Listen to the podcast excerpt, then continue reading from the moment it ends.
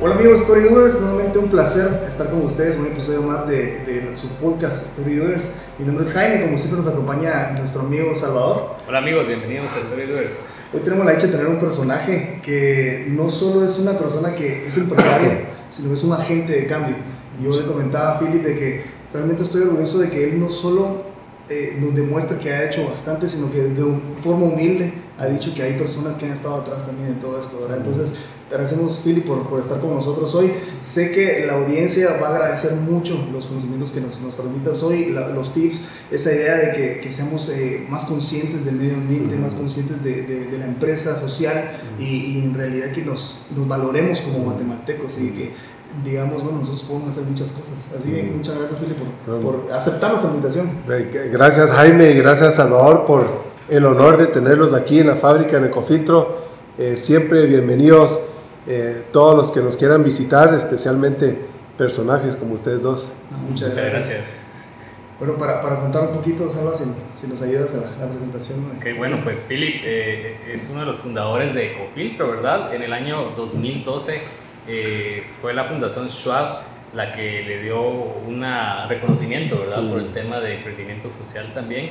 Y nos ha contado Philip que ha llevado este, este concepto de, del filtro de agua a un millón de familias en las áreas rurales de Guatemala. La, idea es esa, de llegar a un millón, ¿verdad? Sí, la ah, misión. Y pues ya es algo, un concepto global, ¿verdad, Philip? Sí, sí es, es, algo extraordinario. Realmente eh, lo lindo de Ecofiltro es que es un invento guatemalteco el licenciado Fernando Mazaríos de Panajachel, eh, en los 80s, cuando estaba en el ICAITI, eh, desarrolló un filtro que ha tenido aceptación en muchos países eh, del mundo. Y lo lindo es, él replicó lo que la naturaleza hace en mil metros para purificar agua. Él lo, uso, lo replicó en pocos milímetros con el ecofiltro que es básicamente hecho de barro, acelín y plata colodial y le da un sabor natural, eh, totalmente purificada al agua y el agua siempre sale fresca. Eh, cuando hago giras a África, a las fábricas que están produciendo estos, estos filtros chapines, eh, la gente siempre dice es el mejor filtro de mercado porque los días de mayor calor siempre sale muy fresca el agua definitivamente. Bueno, y algo que quiero compartir también, Fili, es de que cuando te escribí, eh, fuiste muy, muy disponible. O sea, me escribiste rápidamente, dijiste, sí, yo, quiero estar con ustedes y, te agradezco nuevamente por eso. Y veo que así tu disposición está bien para ayudar a otros, como te comentaba antes. Eh, la idea de poder llevar a lo que mencionaba Salvador a un millón de familias de guatemaltecas un, un recurso vital, porque realmente es un recurso vital eh, obviamente todos necesitamos, algunos que tal vez tenemos un poco más de capacidad no nos damos cuenta de eso, ¿verdad? Que es, el agua es tan vital y muchas personas tienen que, bueno, uno, buscar un río cercano, eh, primero que no es agua potable, ¿verdad? Obviamente ellos tienen que, agua pura, ellos tienen que ver cómo lo filtran y hay unos procesos que nos comentabas antes, otros gastos y todo lo demás, pero Obviamente tú te diste cuenta de eso también y nos comentabas un poco también de tu familia. ¿Cómo es que inició ese sueño y esas ganas de poder ayudar a, la, a, la, sociedad? Pues realmente fue la fundación de mi mamá y mi hermana, que es una trabajadora social y nutricionista. Ella se dio cuenta que el 80% de las enfermedades tenían que ver con no tener acceso a agua segura. O sea, la mayoría de los niños que se enferman en Guatemala es por eh, consumir agua que tenga una contaminación como E. coli, bacteria de origen fecal.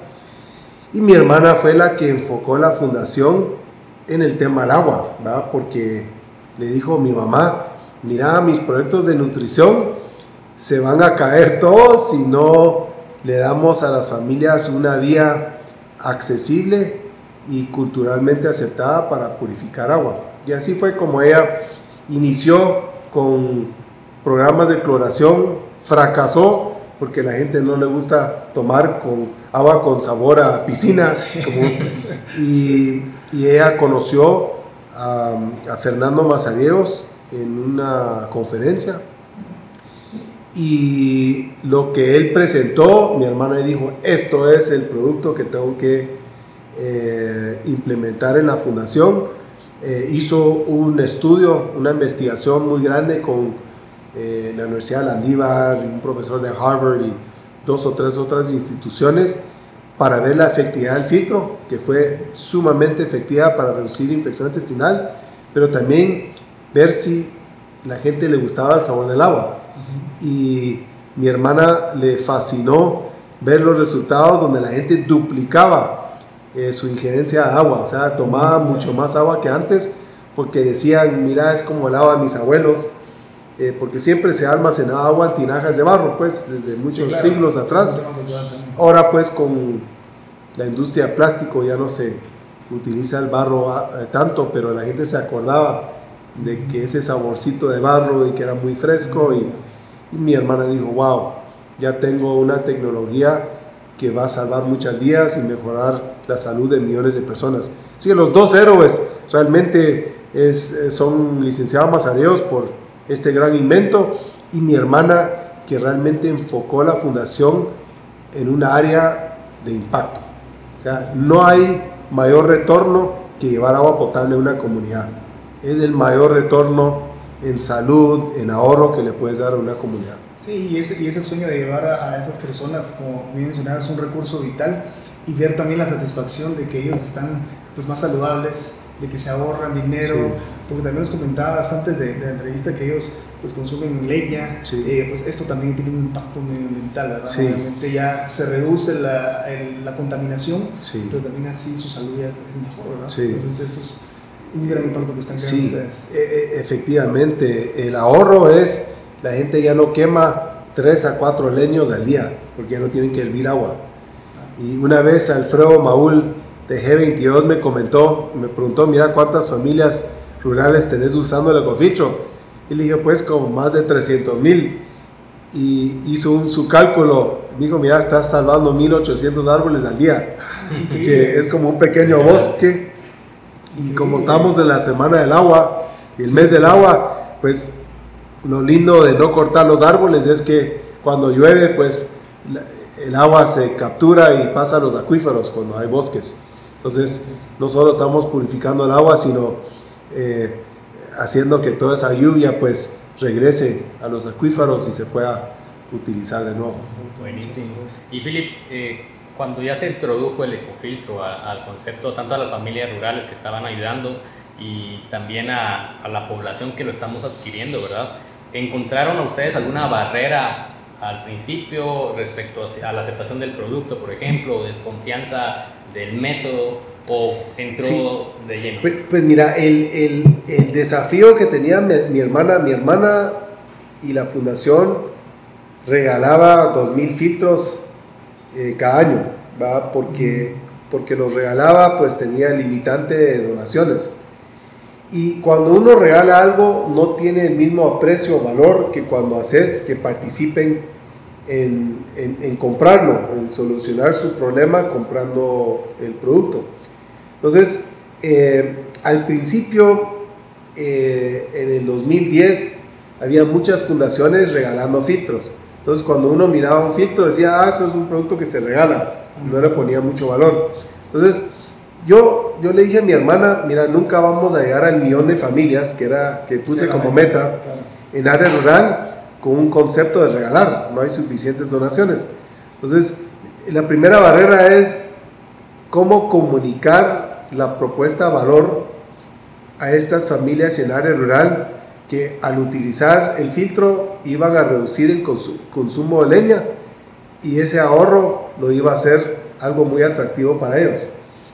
Y lo que tuvimos que hacer es desarrollar un modelo de filtro urbano que sea muy rentable, que son los que se ven en Walmart y en Semaco, en Maxi Despensa, en todos los centros comerciales, desarrollamos esos filtros urbanos muy atractivos, ¿va? porque el filtro que parece como una maceta se puede meter en cualquier recipiente y con esas utilidades regresamos a área rural y bajamos el precio a tal nivel que se paga en menos de tres meses. Eso fue como que la fórmula para realmente llegar de una manera más sostenible a más personas. Fue cambiar el concepto que el filtro era algo sin valor, que se regala a un producto muy útil, que tiene un valor y que tienen que pagar por ella para tenerlo en sus casas. Sí, es increíble, pero igual eh, tienes toda la razón. Yo veo varios proyectos que se hacen, incluso hay muchos voluntarios en, varios proyectos, ¿verdad? Sin mencionar uno específico, pero las personas realmente no lo están valorando como tal porque ellos no son parte. Entonces, el, construir ellos también su, su casa, el, tener algo que ellos al final va, va a darle mejor salud, eh, no lo ven hasta que ellos son, son parte de eso. Sí. Entonces, yo, yo veo muy impresionante todo esto, pero, pero también quiero, quiero, quisiera saber, y, obviamente para la audiencia, cómo fue esa experiencia para Philip y para toda la organización, porque obviamente eh, no estuviste solo en todo este proceso, ¿verdad? También hay gente que te ha apoyado, gente de las comunidades también. Entonces, ¿cómo has visto ese impacto que ellos, pues primero ellos han percibido y pues tú y tu equipo también, ¿verdad? Pues de primero el, el, cambio de enfoque y nos costó al principio con mucho de las personas de la fundación es ya no queríamos ver acceso a agua como un problema que teníamos que solucionar, sino como un mercado que teníamos que servir. O sea, ya no ver a los pobres como objetos de lástima, sino personas dignas y clientes potenciales. Entonces ese switch fue algo muy importante y no fue fácil al principio, porque cuando uno viene de una fundación, pues recibís donaciones y la actividad es, bueno, cómo coloco esas donaciones y no hay esa interacción con los usuarios. Entonces tuvimos que hacer un switch y me costó, yo diría, entre uno y dos años formar ese equipo para que realmente llegáramos de una manera que fuera sostenible financieramente y no dependiéramos de las donaciones. Entonces, eh, al principio eh, tuvimos líderes que entendieron, compraron esa meta, dijeron, sí queremos llegar a ese millón de familias, sabemos que tenemos que hacer las cosas diferentes. Y por ejemplo, Marisol de León, que es la encargada de educación, eh, ella tenía una posición muy importante de educar el mercado en la importancia de tomar agua purificada y el valor que les daba. Entonces empezamos con un programa escolar donde donábamos filtros a escuelas y a través del programa de educación liderado por Marisol de León empezamos a educar a los maestros y los directores de que el ecofiltro era la manera más económica y más efectiva de llevar agua purificada a las familias de las comunidades.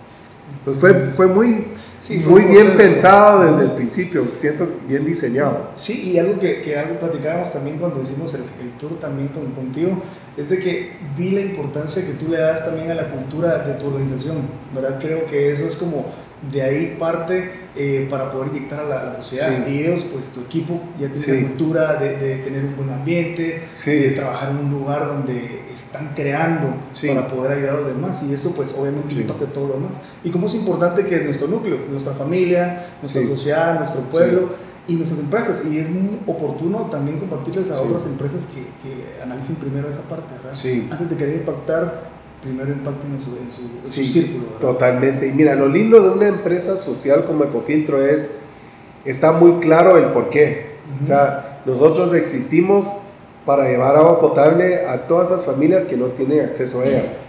Y todas las personas de aquí les llama mucho la atención de que somos, estamos sirviendo a, a, a las comunidades de nuestro país con un recurso vital que da vida.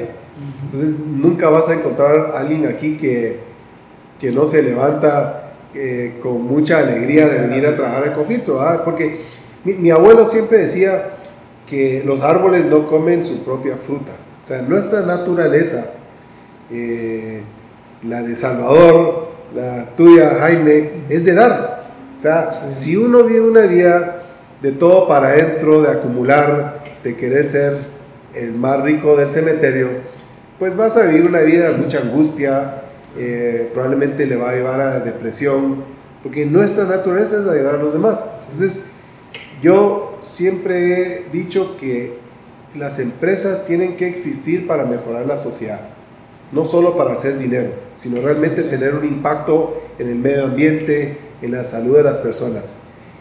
Y si tenés ese impacto eh, financiero, porque tiene que ser rentable para que puedas crecer, pero tenés productos que mejoran la salud de las personas y cuidas del medio ambiente, pues nunca vas a tener problemas laborales, porque la gente eh, está buscando oportunidades de a través de su trabajo ayudar a los demás. Y le damos esa oportunidad aquí a Cofiltro a las personas y, por, y es por eso que nos ves contentos. Sí, porque están eh, trabajando en algo que a ellos le da mucho sentido. Y, y veo entonces que el concepto de Cofiltro al final es una filosofía, una filosofía de, de buscar el beneficio común Sí. y, y me encanta. Y bueno, sabemos que Ecofiltro inició como un emprendimiento social, pero sabemos que fue evolucionando con el tiempo. Aún así, eh, como estamos hablando, mantiene su esencia al aportar una, a las comunidades lo que se necesita. Entonces, nosotros sabemos lo importante que es crear, que es construir y seguir caminando juntos, comunidad en todo aspecto.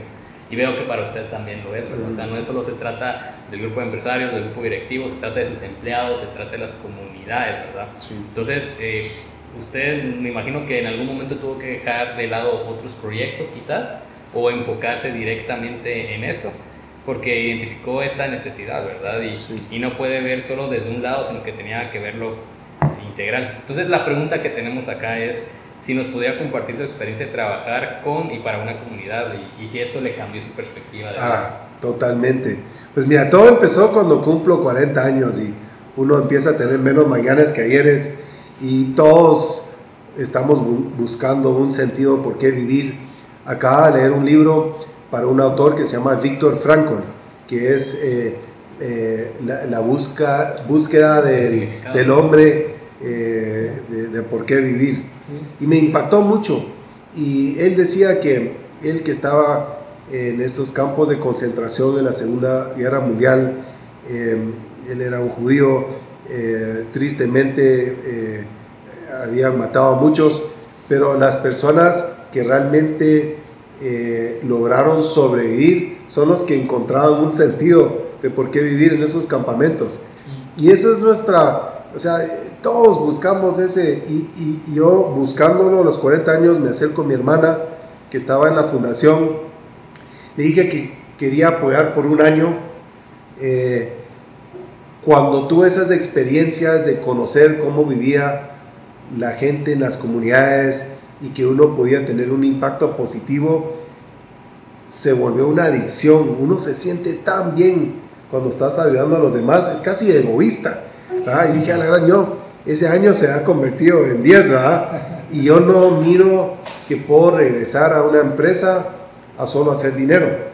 Y ahí es donde me di, después de un año, le dije a mi hermana, mira, me quiero dedicar el resto de mi vida a Ecofiltro y otros proyectos de impacto, porque uno se levanta con tanta felicidad. Mi, mi esposa siempre le comenta a amigos y familiares que me volví como un adolescente. ¿verdad? Eh, yo antes era una persona... Sí. Yo antes, eh, una persona que no miraba las, eh, el lado positivo de las cosas, ansioso, eh, criticón. mi hermana, que siempre fue trabajadora social y siempre ha tenido una disposición, una persona feliz, siempre decía, mira, le decía, ¿por qué estás feliz? Se llama Dominique. ¿Por qué estás feliz si el mundo está patas arriba? Si... Es porque yo no estaba viviendo acorde a mi naturaleza de ser una persona que da. Y cuando me involucro en Ecofiltro, y tiene que ser obviamente auténtico, ¿va? Un- un- Sí. una, una visión de realmente impactar. Cuando realmente empecé a ver el impacto de ayudar a los demás, me volví positivo, ya, ya uno eh, optimista, este, nunca tenía problemas de levantarme de la cama en la mañana y, y ahí es donde hacía sentido que los árboles no comen su propia fruta, como mencioné antes, o sea, es nuestra naturaleza y si querés evitar el psicólogo, pues va a hacer algo por alguien más y eso se le va a quitar la depresión rapidísimo. Claro, claro. Y eso es lo que, eso fue la transición. A mí me cambió totalmente como persona ser el, el director de, de, de Ecofiltro. Excelente, bueno, y, y obviamente uno pues siempre quisiera dar y que, que obviamente de, de por sí vinieran donaciones, vinieran ayuda y, y siempre eh, creemos que solo de esa manera podemos crear muchas cosas, ¿verdad? Sí. Pero obviamente esto pues sí empezó como un proyecto a dar a la comunidad, pero obviamente no se podía sostener solo, ¿verdad? Sí. No se podía sostener de un inicio, Sí. entonces como todo proyecto, obviamente es difícil esa, ese inicio, eh, esa credibilidad de las personas para Sí. que se puedan apoyar, para que ellos puedan financiar y en sí entiendo que en algún momento ustedes decidieron irse a la parte urbana también. y de hecho yo soy consumidor de hace cuatro años de filtro, me encanta, de hecho yo he ahorrado un montón en tener agua y conservo mi salud. Entonces es un dilema que incluso yo comparto con amigos que llegan a mi casa y todo, es como, usas esto, mira, pero ¿cómo es? Y ahora ya tienen los propios, entonces he sido promotor también de, de ese producto y me encanta. Y veo que también muchos, nos comentabas, hoteles, eh, en restaurantes he visto, sí. más que todo he visto, restaurantes lo tienen en sus casas, en habitaciones de hoteles, nos comentabas también hace poco. Y también estamos en internacionalmente, o sea, estamos en España, lo que nos comentabas. Todo Centroamérica, México. Obviamente eso no fue fácil, llevar la idea y que nos creyeran otros. ¿Cómo fue ese proceso de, de bueno, primero empezar a, convencer, porque obviamente los comentabas sí. en un momento era de convencer a la gente, pero después ya habían estadísticas que lo respaldaban.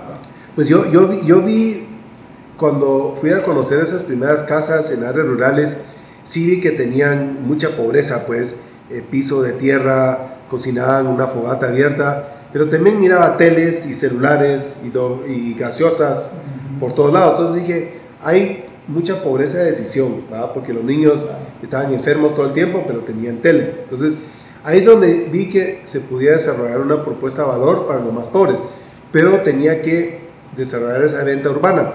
Y no fue, les voy a contar una historia, porque al principio fue muy complicado introducir el ecofiltro en áreas urbanas y empecé con mis primos, mi círculo cercano. Y me acuerdo con un familiar, eh, le presenté el ecofiltro, uno con recipiente de barro, el filtro adentro, y le dije, mira, este, así funciona el filtro, es muy sencillo, es agua natural, fresca, le saqué la unidad filtrante, se lo enseñé. Y después de mi presentación había silencio de como 5 segundos, que nunca es bueno cuando estás presentando algo. Y me dijo, mira, eh, somos primos, eh, sos como mi mejor amigo, este, yo no sé si puedo tomar agua de una maceta. y así fue con mi círculo cercano, fui con como 50 personas, entonces se me ocurrió, como yo ya estaba utilizando el ecofiltro muy satisfecho por muchos años en el hogar, y le dije, mira, mi pitch cambió, mira, quiero que probes el filtro 30 días y quiero sus comentarios. Quiero que me comentes cómo, Después de 30 días, esos 50 se convirtieron en una venta como 100, porque empezaron a decirle, mira, esto sería buenísimo para mi tía o para mi mamá que vive en un edificio y a veces no aparece el de los garafones y es complicado subirlo. Y, en fin, al principio no fue fácil porque es una tecnología muy sencilla y es difícil cambiar hábitos, ¿verdad? Si siempre has comprado garafones pero esos 50, 100, en, los últimos, desde el 2010 hemos vendido más de 500 mil filtros, de la cual el 60% ha sido área rural y el 40% área urbana. Nada que la gente que va a Walmart y Semaco y EPA y todos los centros comerciales. Pero para todos los emprendedores que nos están escuchando, eh, no hay que rendirse. Al principio es muy difícil, especialmente si estás introduciendo un nuevo producto, pero si uno eh, busca la creatividad y tenés muy claro la propuesta de valor, en área urbana la gente gasta 1700 quetzales en garafones y hay soluciones desde 300 quetzales en ecofichos, entonces la propuesta de valor es el ahorro, en área rural es el ahorro leña, entonces el, el, el secreto que yo le digo a todos los emprendedores es tener muy claro cuál es la propuesta de valor que sea una propuesta muy atractiva y que se pueda comunicar de una manera muy fácil a esos mercados. En área rural, si uno comunica que se paga el ecofiltro en tres meses o menos, vas a vender muchísimos filtros.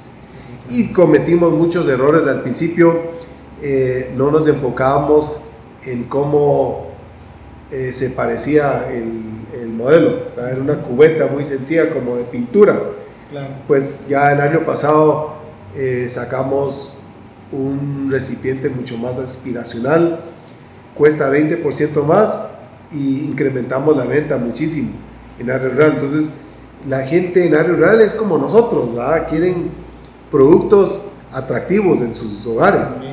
y, y, eso no lo entendí hasta hace poco. Y, eh, y eso realmente nos, nos va a dar el impulso para que ojalá lleguemos a ese millón en un par de años. No, excelente. No, y cada quien que lo está usando, pues al final termina siendo promotores de eso. Sí. Está viendo la funcionalidad. y también la parte, como te mencionaba antes, la, la parte internacional. ¿Cómo fue que ah. lograron eh, expandirse? Obviamente la idea como mencionábamos, costó mucho acá. ¿Cómo es que lograron luego ya internacionalizar? Sí, pues mira, lo, todo empezó con Fernando Mazareos donando esta tecnología que se desarrolló aquí en Guatemala a la humanidad. Y nosotros siempre hemos tenido las puertas abiertas de la fábrica a todas esas delegaciones que han venido a aprender cómo fabricando. Eh, ahorita hay 59 fábricas en 38 países. En África hay como 20. Yo participo en la junta directiva de la operación en Uganda.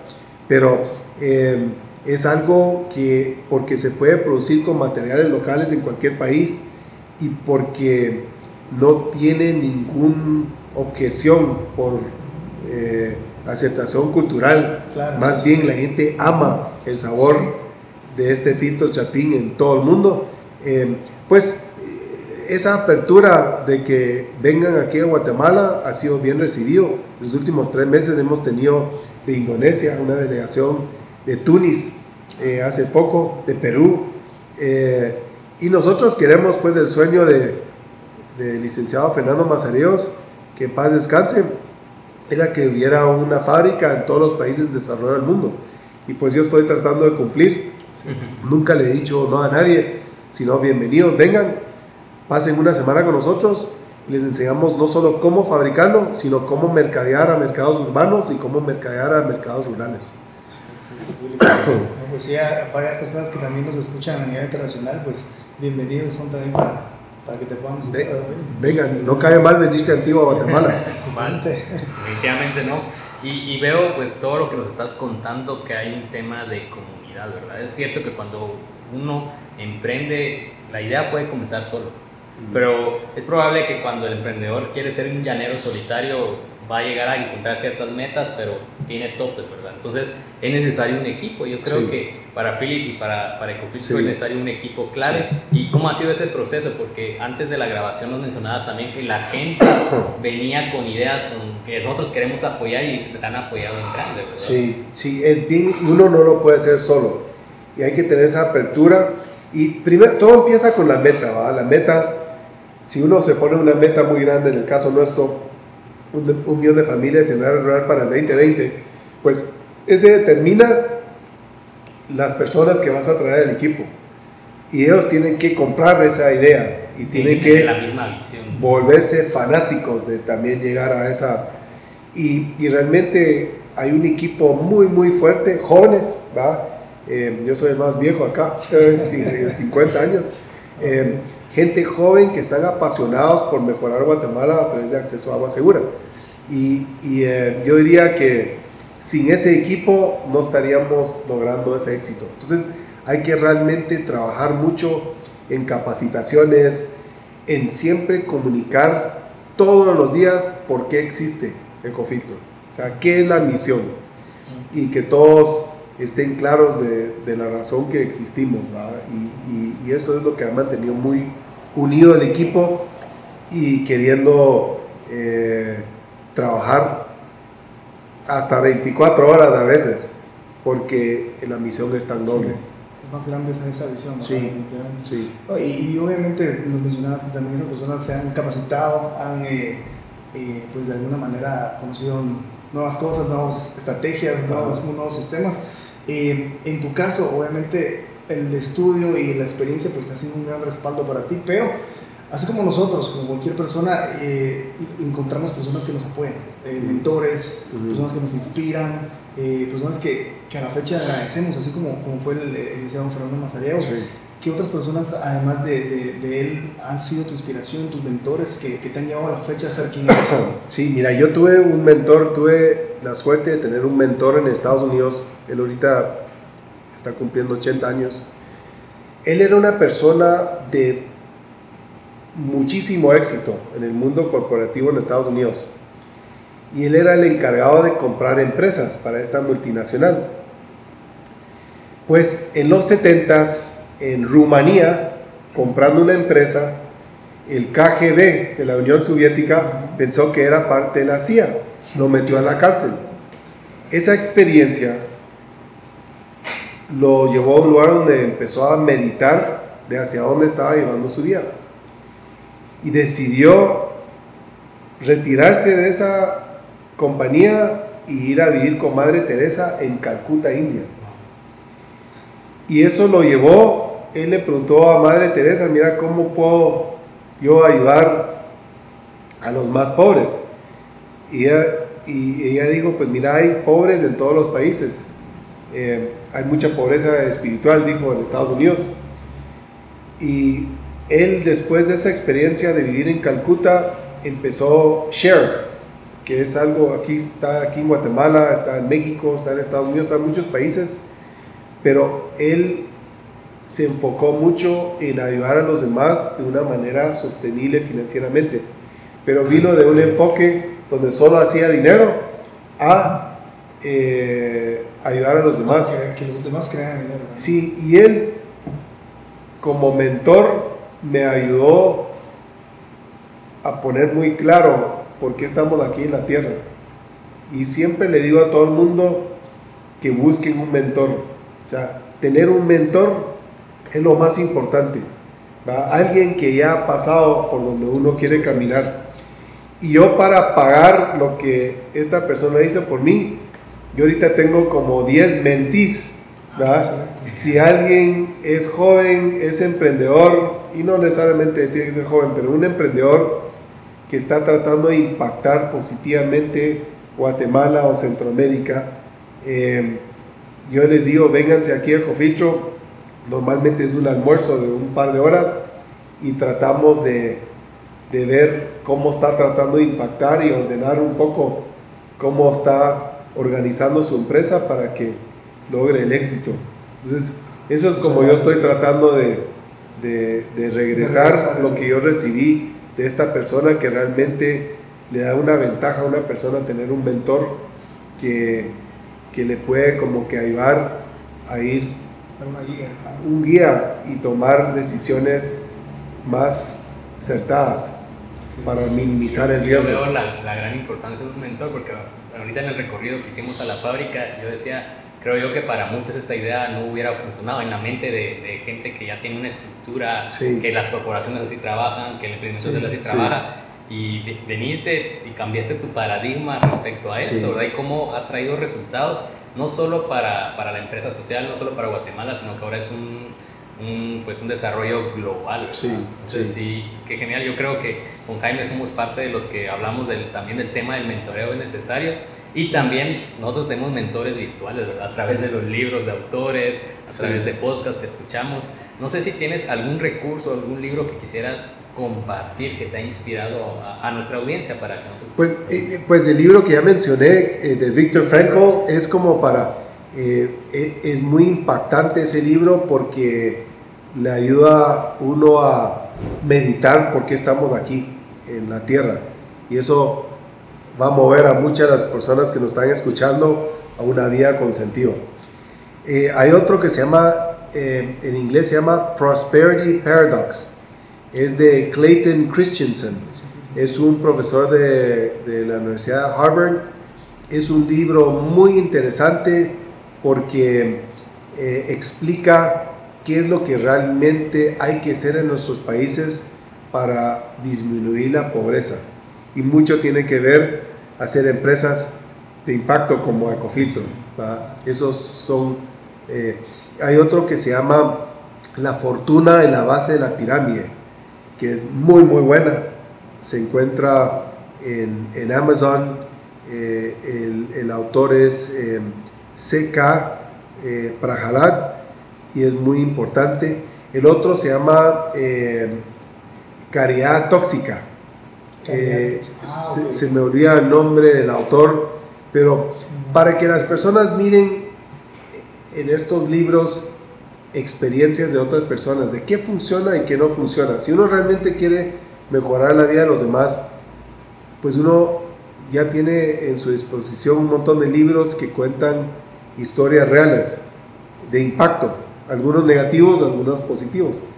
y hoy en día con el internet es fácil eh, adquirir todas estas experiencias y, y, no cometer errores que ya se han cometido en otros lugares.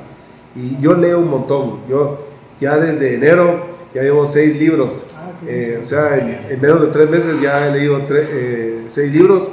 Y para mí es muy importante la lectura porque te da tiempo de realmente meditar, contemplar nuevas ideas. Y uno debería siempre ser un estudiante. Nunca vas a, yo creo que nunca debería llegar a un punto de su vida donde uno piensa que ya lo sabe todo.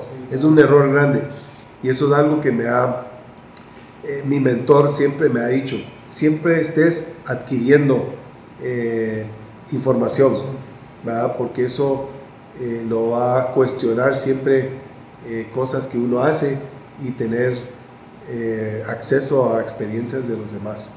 Es muy importante la lectura.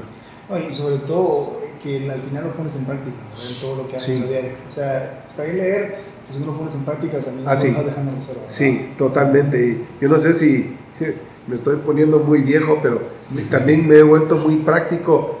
Ya las ideologías, ya los rechazo, los ignoro.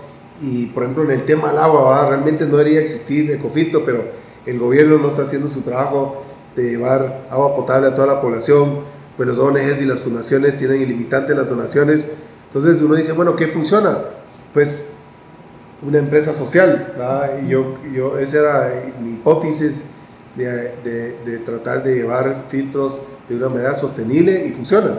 Entonces, entonces me he vuelto muy práctico en que, que, ya trato de solo leer de experiencias y ya no, ya no paso mucho tiempo estudiando ideologías, sino ser una persona de acción y práctica y, ejecutar. Y, y, que fuera, y sea también para los demás eh, replicable, ¿verdad? Totalmente, de las personas. Y hablando de eso de replicar, y precisamente nos, nos compartías de que este mes es el el que se hace el honor al, agua, el Festival del Agua, eh, pues también eh, hay personas que quisieran apoyar, que quisieran hacer algo diferente con respecto al agua, porque es un problema muy serio. en Guatemala hay una contaminación muy fuerte por el río Motagua, que no, esto no solo está impactando negativamente a nuestro país, sino también a, a, nuestros países aledaños.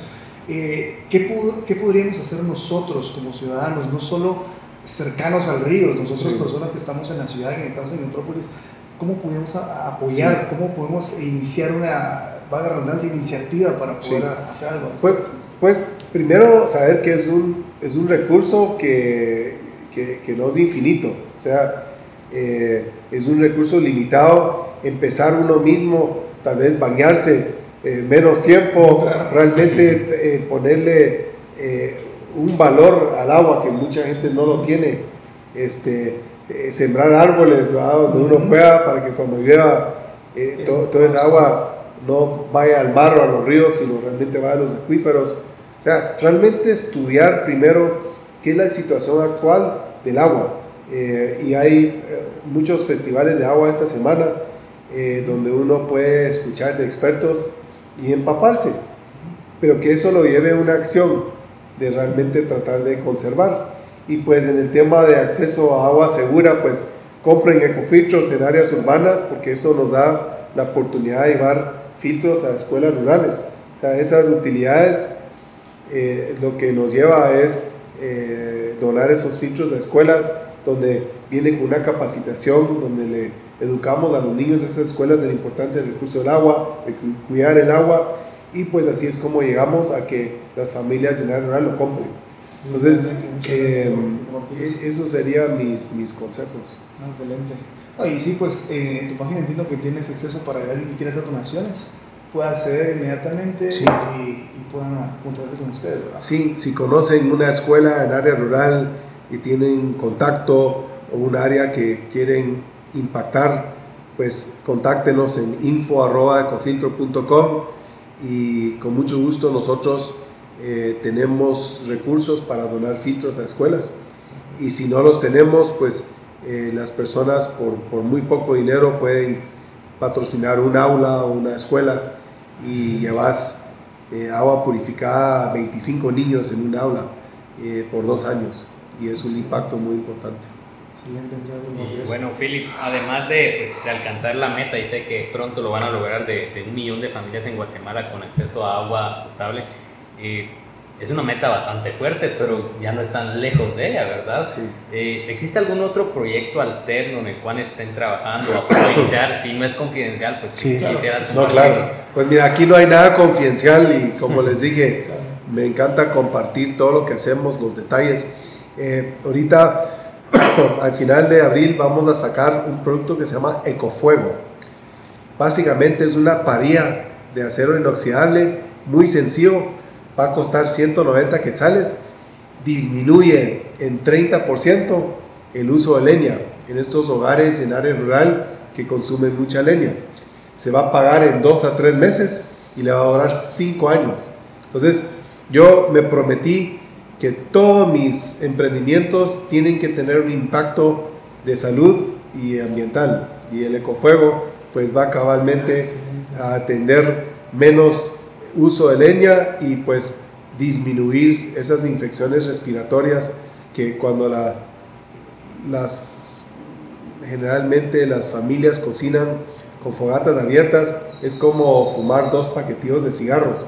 Y por eso número uno eh, es eh, infección respiratoria en, en, lo que es enfermedades en Guatemala y creo que al final tenemos un producto que puede llegar eh, yo vamos a poner una meta de 2 millones de familias para el 2025 que tengan ecofuego.